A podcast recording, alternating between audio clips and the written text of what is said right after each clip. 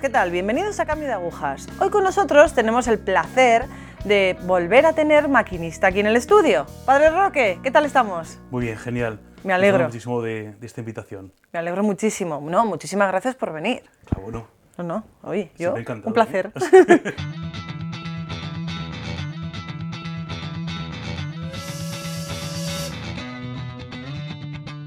Padre Roque, ¿de dónde es?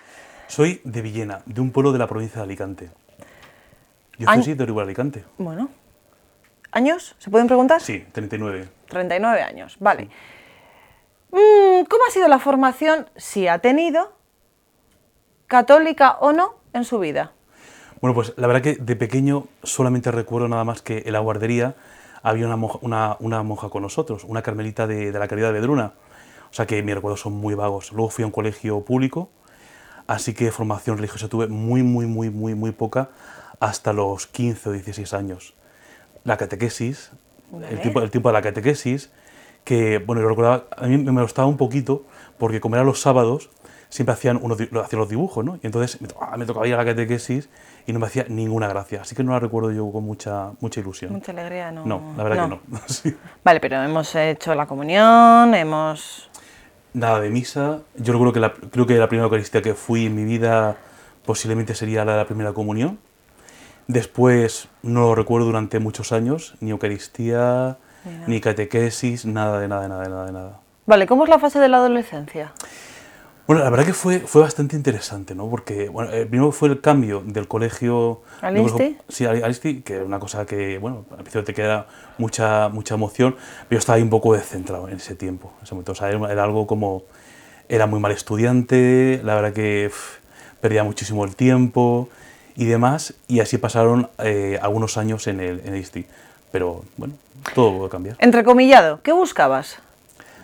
Bueno, al principio, eh, la verdad que uno siente un- una búsqueda algo extraña, que no, no sabes. O sea, algo que dices, algo que te tiene que llenar, pero no, no, no encontraba yo mucho. Al principio decía, bueno, quería ser maestro, eh, no sé si quería casarme. Estaba un lío, la verdad. O sea, al principio, pues vivir cada día, nada más. Vale, ¿hacer la comunión? Después de la comunión, por ejemplo, ¿sigues vida de parroquia o Nada. Vida de parroquia, nada. Cero. ¿Confirmación? Cero. Me confirmé Más ya- tarde. Más tarde, sí. Más tarde, pero, Pero periodo nada, nada. juventud, tal, Nada, nada. Nada, nada, nada. Vale, o sea, periodo vacío. Totalmente, sí. Yo solamente tenía algunos recuerdos de, de- de- de- las religiosas y alguna vez, muy poquitas hablábamos de Dios, quizás por la clase de religión. Había una persona muy especial ahí, como profesora de religión, pero no, no, no, o sea, recuerdo, no recuerdo casi nada. ¿Alguna cosa reseñable de la Sí. adolescencia, juventud? Bueno, cuando estábamos en el instituto, vino un día un sacerdote que había llegado nuevo al pueblo y pobre era súper tímido. ¿eh? Era un cura, vamos, como, la copa de un pino. Y, y llegó y el hombre dijo, bueno, pues yo voy a poner una frase en la pizarra. Imagínate, a veces te lo curras un montón para hacer 100.000 dinámicas Sí. y de repente coges una tiza y pones una frase que dice, yo soy aquel a quien tanto ama Jesús. Y aquí fue como un flash para mí. Aquel a quien tanto ama Jesús. Y ahí fue cuando él nos invitó a la parroquia y empezó toda la aventura. ¿no? Vale, pues empezamos la aventura. Hala, vamos a comenzar esta andadura en el tren. ¿Cómo empieza esa aventura? Esta aventura empieza porque em- al final nos, nos apuntamos unos ochenta y tantos a- al grupo de conformación de la parroquia y creamos un centro juvenil. Eh, estaba situado en las antiguas aulas de las carmelitas que tenían allí cerca de la parroquia. La parroquia no tenía locales, pero aprovechamos ahí unos, unos locales muy, muy, muy antiguos, imagen- con imágenes de santos tapadas, era la, la capilla antigua de- del, del colegio y allí empezamos el centro juvenil. Nos llevábamos las guitarras, cantábamos, este sacerdote era muy piadoso y nos enseñó a confesarnos, cosa que yo no tenía ni idea, porque recuerdo vagamente que para mi primera comunión me confesé, pero nos poníamos en fila, y el sacerdote estaba detrás de unas columnas y nos confesaba, eh, y ya pasaron años y años y años y no sabía ni lo que era confesarme. Y ahí empezamos con, con la catequesis, comenzamos un montón de cosas muy, muy, muy, muy interesantes. ¿Qué es lo que en ese momento, cuántos años tenías? Ahí tenía unos 16 años más o Vale, menos. ¿qué es lo que en ese momento a un joven de 16 años que no ha tenido ningún tipo de contacto de Dios, con Dios, desde, entrecomillado, la comunión, qué es lo que más te llama la atención nada más, ¡pum!, darte con esa realidad?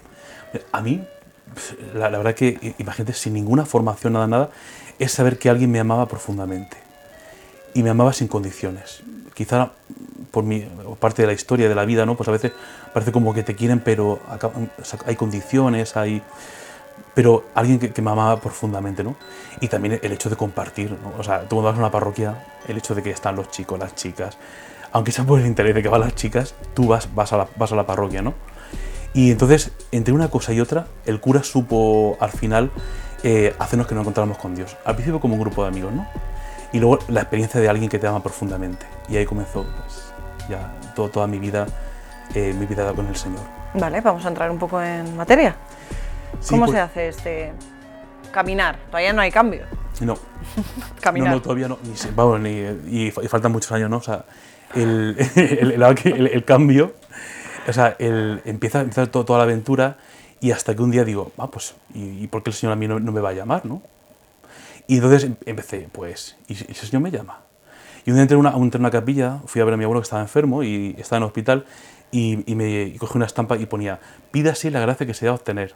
Ah, Es una sierva de Dios que creo que no está ni no está beatificada, pero le, le debo mucho también, ¿no? Y dije, pues yo quiero tener vocación. Yo había escuchado la palabra vocación y lo primero que se me ocurrió es pedir vocación. Pues nada, dicho y hecho, vocación.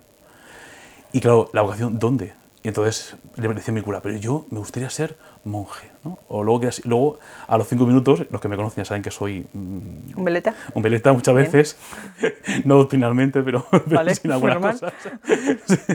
Entonces, eh, en ese sentido, decía, "Ah, sería fraile, ahora misionero, ¿no? Un poco, mira, para arreglar la cosa un poco como Santa Teresita, ¿no? Que quería, quería hacerlo todo en la, en, en la iglesia, ¿no?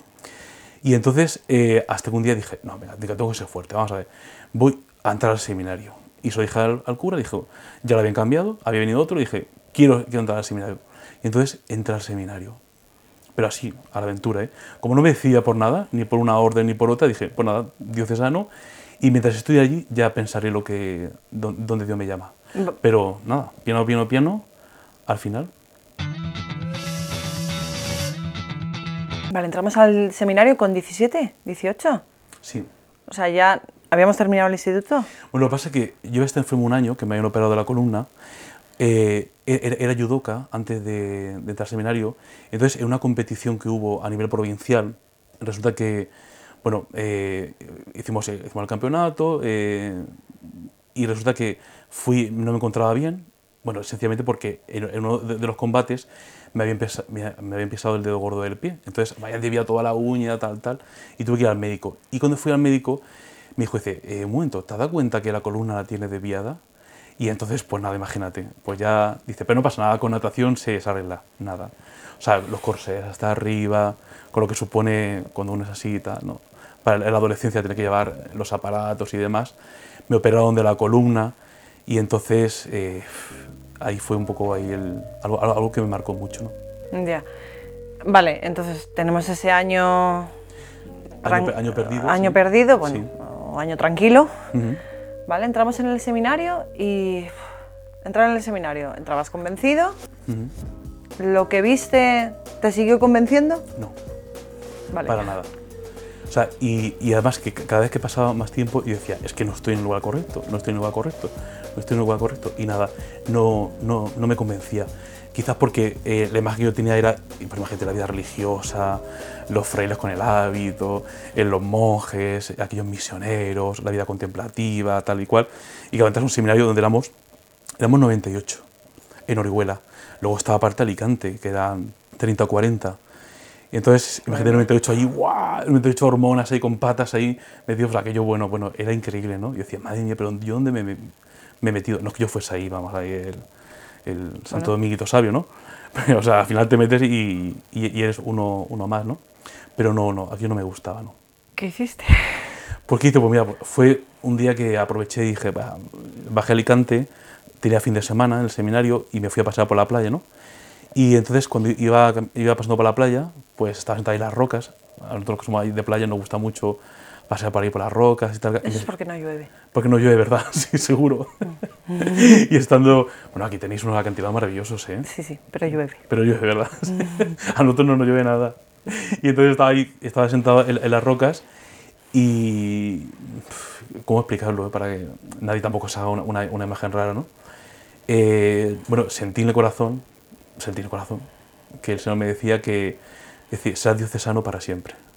Es decir, y todo lo que no sea ser sacerdote secular diocesano no vendrá de mí. Y entonces mm, dije, pues que sepas, lo acepto porque viene de ti y tal y cual, pero que no me gusta y no me gustó. Y tardó muchos años en gustarme, incluso siendo ordenado. O sea que la vida en el seminario ha sido dura. Ha tenido momentos, eh, es que a lo mejor los que me, lo- los que me conocen dirán, pues esto, esto, pasaba, solo pasaba bomba, ¿no? Porque lo he pasado siempre muy bien, ¿no? Pero ha habido momentos en los que no, eh, los que era, era, era difícil, ¿no? Se hacía difícil porque parecía como que todo, todo tu yo ideal, todo mi yo ideal, perdón, se, se iba destruyendo, ¿no? De lo que había pensado, de lo que había imaginado, todo, todo se va destruyendo. Y al final me daba la sensación, por mi culpa, ¿no? No por culpa de nadie, ¿no? Eh, Cada uno es responsable de sus actos, ¿no? De que la única escapatoria posible era vivir en, medi- en mediocridad. Qué duro, ¿no? Sí, es duro, sí. Vaya cruz. Parecía un poco como, como, la, como la única opción, ¿no? Vivir un poco así en, en mediocridad. Y llegó la ordenación sacerdotal. Vale, dime que la viviste con algo de alegría. Sí, sí, bueno, Vale. te, voy, a decir que, que- que he vivido mi vocación con mucha, mucha alegría, de verdad. Aunque tuviese e- esa duda, ¿no? De que a veces la mediocridad era quizá el, único camino posible, ¿no? Entonces empecé la... Fui ordenado sacerdote y, bueno, me destinaron a, a una, a una parroquia de vicario, estuve tres años, pero a los tres años eh, mi compañero, uno de los compañeros del pueblo, se seculariza. Y entonces me pide el obispo y dice, bueno, como la gente en el pueblo se va muy bien contigo y, y has conectado muy bien con la gente del pueblo, dice, pues la mejor, la mejor solución es que te bajes a la, a la parroquia y que te hagas cargo de ella. Entonces, con 27, con 28 años, me nombraron párroco de una parroquia de 7.000 habitantes. Entonces tuve, tuve que irme a, ayudar. Y ahí estuve 7 años de párroco. Y ahí fue donde sucedió el cambio de agujas. A ver, vale, 27 años, es que somos chiquillos todavía, con 27 años. ¿Cómo se te hace la responsabilidad de llevar una parroquia? Después de haber llevado la cruz entrecomillada en el seminario, ¿cómo se hace el... ¿Cómo llevas? Mira, hoy, lo pienso y creo que es una locura. Con 27 años haces cargo de, quizás porque nuestra madurez no es la de las personas de, de hace muchos años. Y con 27 años, una parroquia así es algo que se te, se te hace demasiado grande. Y entonces, eh, el problema también es que si estás mucho tiempo, muchos de los errores que... Porque estás aprendiendo a ser sacerdote. Y muchas de las cosas te pueden ser como algo pesado que te pueden acompañar durante mucho tiempo. Y eran siete años, ¿no? Bien, la- lo recuerdo con, con muchísimo cariño, ¿no? Y con la gente, bueno, la verdad Genial. que genial, muy bien, genial. Pero sabía que yo no estaba viendo mi sacerdocio como tenía que vivirlo, ¿no? O sea, imagínate, ni, ni vestía de sacerdote, incluso, bueno, a veces con el pelo me, me había hecho unas mechas. eh, bueno, unas cosas, una vez me hice incluso un tatuaje, ¿no? De esto que luego al tiempo se borró, gracias a Dios. Gracias a Dios que se borró, porque si no, pero bueno, no pasa nada. Y, y no, no, la verdad que no. O sea, a veces me daba- llegaba tarde a misa, eh, nunca me sentaba a confesar, eh, no sé, era hacer de todo menos lo propiamente ser sacerdote. Y así aproximadamente durante 8 o 9 años. ¿Se produce el cambio? ¿Cómo? Bueno, pues eh, no voy a dar muchos detalles por, por la persona que, que- que puso Dios en mi, en mi camino, pero bueno, resulta que una vez conocí a, pues, a, un, a un grupo de personas de, de mi edad en aquel momento y entonces le dije a uno, te tienes que confesar. Bueno, entonces había una vida bastante difícil, ¿no? Eh, y bastante, bastante ambigua en muchos sentidos, ¿no? Bueno, pues nada, se, se confesó tal y cual y pasaron, entonces eso había sido casi al principio de- del ministerio sacerdotal y cuando yo iba ya a la parroquia, cinco o seis años en la parroquia, entonces él apareció. ¿te acuerdas de aquella confesión, de aquel tal? Pues vengo a devolverte el favor. Como, dice, no te veo bien, lo siento, no te veo que estés viendo sacerdocio como tienes que vivirlo. O sea, no, Roque, algo te pasa, ¿no? O sea, van mal. Por donde vas, van muy mal. Fíjate una cosa que la gente ya, ya se daba cuenta, ¿no? Por donde vas, van mal. Y entonces, nada más y nada menos que me propuso tomarme un café. Pero el café, ¿dónde iba a ser? En un centro del Opus Dei Bueno, piensa que que quizás a veces por prejuicios o por historias, lo que menos piensa un cura que va con vaqueros, eh, camiseta y un tatuaje y demás, es acabar en un centro del Opus Dei. bueno, pero acabaste allí bien. Acabamos en un centro de la obra. Sí. Y claro, como le debía el favor, pues, pues nada, pues por hombría tuve que ir, ¿no?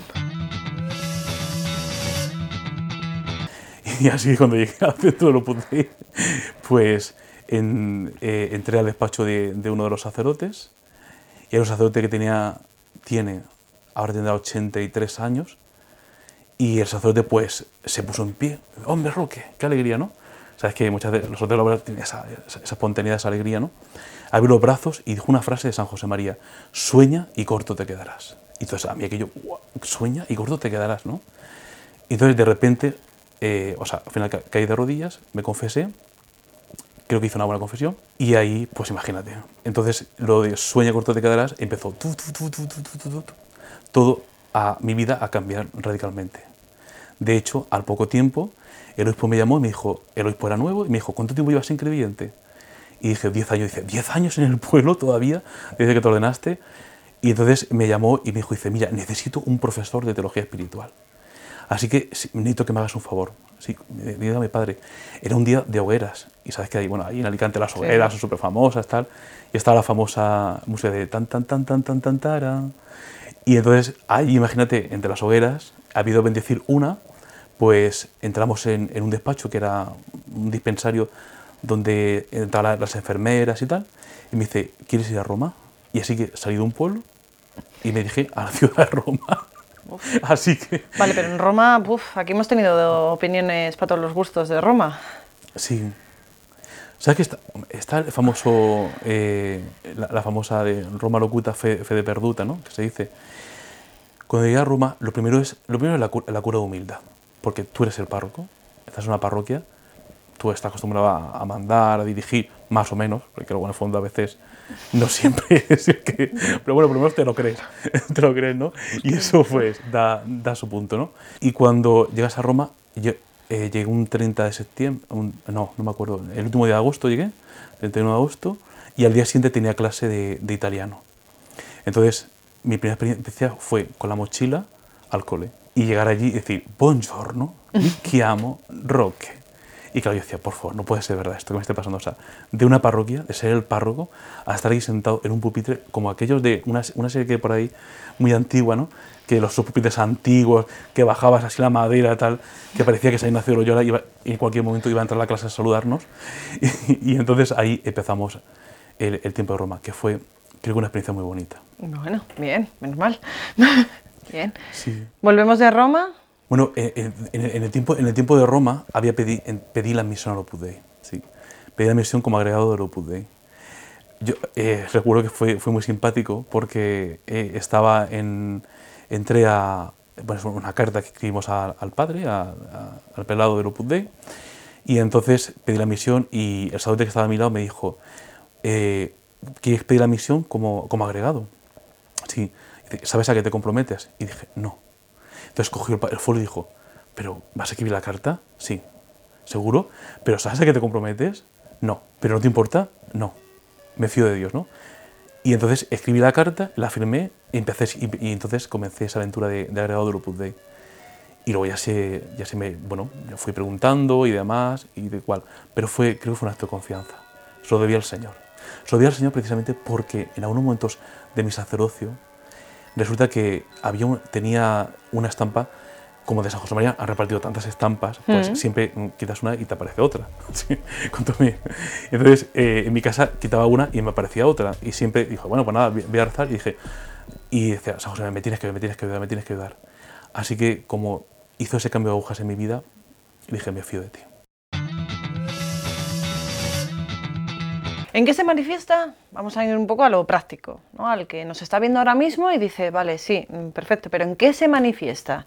El, el tatuaje se quitó, gracias a Dios. Eh, lo- ahora mismo no te veo con mechas. No, Vale. no tengo muchas canas, pero No, ninguna. ninguna. Sí, sí. Vale. ¿En qué se manifiesta? Cosas que uno exteriormente que te conociera dijera, o dijese, ah, pues mira, Roque ha cambiado en dos puntos, plin, plin, plin. Pues externamente la forma de vestir. Vale. Que, que, claro, para muchos era, era chocante decir, mm, de negro riguroso, pero de negro total, total, total. Sí, sí, de negro. De negro. Eh, y luego la forma de celebrar la misa y que me sentaba a confesar y que me veían rezando. Ya. O sea, eso ya, ya le chocaba mucho. Es decir, eh, está que ya no baja corriendo a las 9 y 5, cuando la misa era a las 9, sino que ya baja un rato, está confesando, está rezando, está con el oficio, eh, ahora va vestido de negro, celebra la misa con más serenidad, con más calma. Eh, decían, este, este le, ha, le ha pasado algo. Bueno, ¿qué haces ahora? Bueno, pues cuando volví de Roma, el obispo me nombró eh, párroco de, de San Juan de Alicante. San Juan de Alicante, eh, bueno, es una ciudad de, de 26.000 habitantes y me encomendó que diese clase de teología espiritual. Y aparte, eh, eh, llevo, lo que es el, secretariado de pastoral de la salud. ¿no? Junto con eso, pues llevo un programa de, YouTube, un canal de YouTube que se llama Master Church, donde cocinando hacemos entrevistas a la gente. Tenemos un proyecto que se llama Proyecto Etcétera. Trabajo también para, para Radio María. O sea, es, es una- algo de verdad que jamás me lo imaginaba, ¿no? Que antes, para hacer dos cosas, era imposible llegar y que ahora de repente mi vida, con oración, con piedad, con formación y con dirección, pudiese llegar a tanto, tanto, tanto. O sea, fue lo de sueña y corto te quedarás. Vale, pero importantes todos esos puntos que has dicho, porque a veces es verdad que el católico practicante y comprometido se mete en 15.000 historias y se nos olvida, pues eh, a mí me gusta mucho el obispo Bantuán, Dios y no las obras de Dios, y es verdad que a veces nos metemos en las obras de Dios, pero tú has dicho ahí unos puntos que quiero que repitas. Sí, eh, bueno, eh, es la- el tema de, de la oración, Ujú. el tema de la dirección y la formación. Eso Eh, es. por supuesto, y los sacramentos, evidentemente.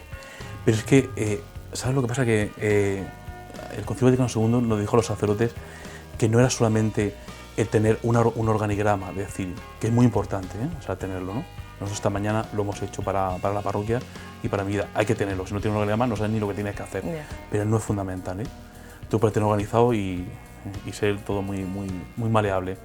Ni tampoco las, dice la, la práctica de piedad. Dice, por muy importantes que sean, que nunca tienen que desaparecer. Sino es cuando eres capaz de escuchar a alguien que te dice en cada momento, esto sí, esto no, esto sí, esto no. Ahora para y siéntate conmigo. Ahora reza y ahora, eh, ahora reza. Eh, bueno, no, no- quiero romper oración y acción porque van unidas in- intrínsecamente, ¿no? Pero ahora siéntate conmigo a mi lado y dedícame una hora de oración para charlar contigo, ¿no? Y luego en el trabajo a tope de descúbreme, ¿no? A mí me la atención porque unas cosas que me decían cuando, eh, con el tema de, de, de Sagrado Opus Dei, me decían, pues una cosa muy importante que tienes que hacer es dormir todos los días siete horas y media y, para poder descansar y rendir día siguiente, ¿no? Cosas así, muy prácticas que, que te ayudan. Católico de a pie, que anda en búsqueda, que no va a misa, pero que se siente católico, que en algún momento de su vida tuvo a Dios, ya sea por tradición familiar, por un momento de contacto con la parroquia, que merece la pena. Tú tienes a ese católico, Dios mere- merece la pena, merece la vida. Dios totalmente, ¿verdad? Es algo... eh, es que eh, pa- para conocer a Dios hay que tener experiencia de Él. Es que, fíjate que yo me dedico a dar clase de teología y siempre digo a los, a los alumnos, de todo esto pues se puede quedar aquí, pero si no tienes experiencia con el misterio, no tienes experiencia con Dios, no sirve de nada. Es que no sirve de nada. Cuando conoces a Dios, allá, allá estábamos aso- asomados a uno de los acantilados de, de Ribadesella, y a mí me, me recordaba cuando eh, Carl Jung, uno de los discípulos de, de Freud, decía que eh, decía, es, es tremendo y fascinante. Cuando tienes experiencia de Dios, te fascina, dices, madre mía. repitamos el programa. El... Master Church, Vale, Church. Pero bueno, la hermana Claire lo conocerá mucho mejor Sí. que yo. seguro. Gracias, padre. A vosotros, de verdad. siempre.